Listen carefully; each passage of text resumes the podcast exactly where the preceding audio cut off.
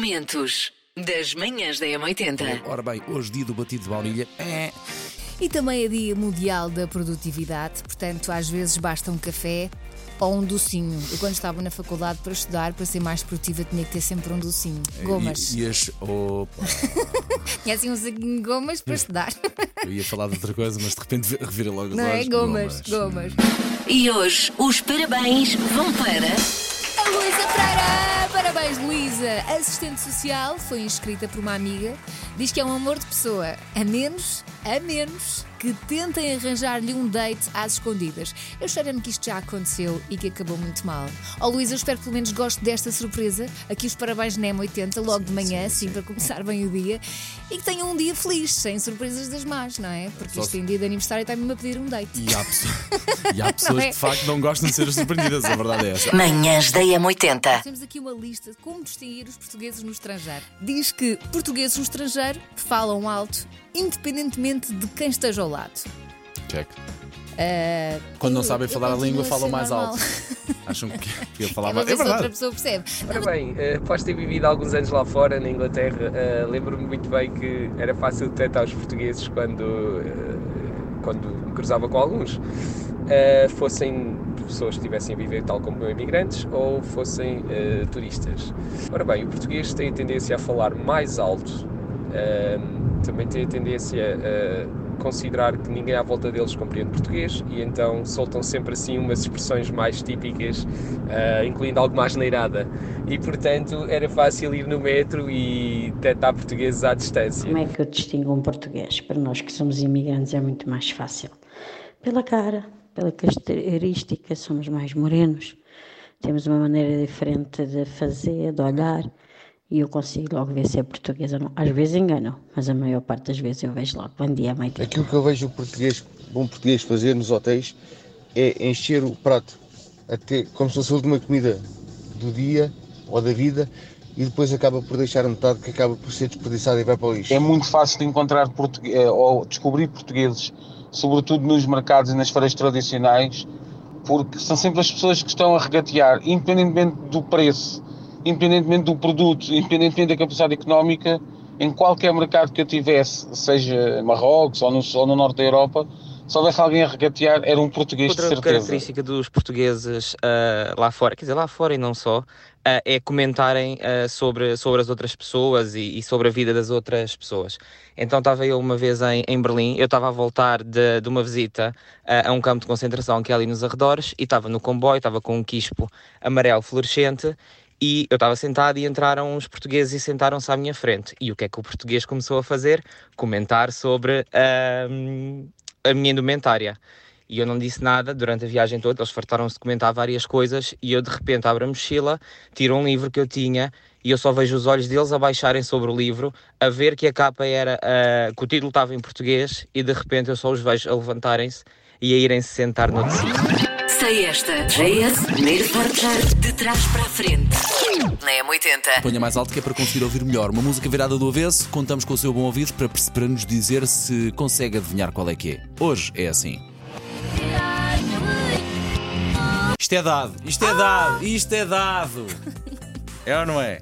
Hoje é Don't Speak dos No Doubt. No Doubt! Manhãs da M80. Macaquinhos no sótão. Portanto, a malta que acha que as regras anti-tabaco em Portugal são demasiado rígidas ah, é fratar um autocarro, irem todos para este paraíso na Terra, no qual até dentro dos supermercados fuma. Meu Deus. Eu fui com o João para a piscina interior do hotel em Sarajevo. Vou cantar. Querem que eu cante outra vez o HF? Não, não, não, não, não, não, não, não, por isso- favor, Sarajevo, não. pronto. Ah, eu fui com o João para a piscina interior do hotel em Sarajevo e a piscina era colada a um bar. E no bar podia-se fumar. Ai, Ou imagina o seja, cheiro. dentro da piscina As não con- se pode as condutas fumar. de ar, provavelmente, se Dentro calhar da, partilhadas. dentro da piscina não se pode fumar, mas no bar que serve a piscina interior Ah. Meu Deus do pode-se fumar. céu, Que horror. Cheirava a cloro e SG Ventil. Manhãs da M80. Ora bem, estamos a receber muitas mensagens com traços de personalidade que facilmente fazem identificar um português em viagem. A verdade é essa, estávamos a, demos aqui uma lista onde val- Dizem que os portugueses falam alto, dizem muitas asneiras em algumas circunstâncias. Também compram coisas locais, se reparares. ah, sim. por exemplo, no México são os, têm os sombreros. Ah, Sim, vê-se logo, vê logo que há um português a vir do México. Quer ter uma coisa típica. Só cabeças Não é? com sombreros né, Sim. sentados no avião. Não há dúvida que para ser português no estrangeiro é só, precisar, é só preciso ver quem leva farnel.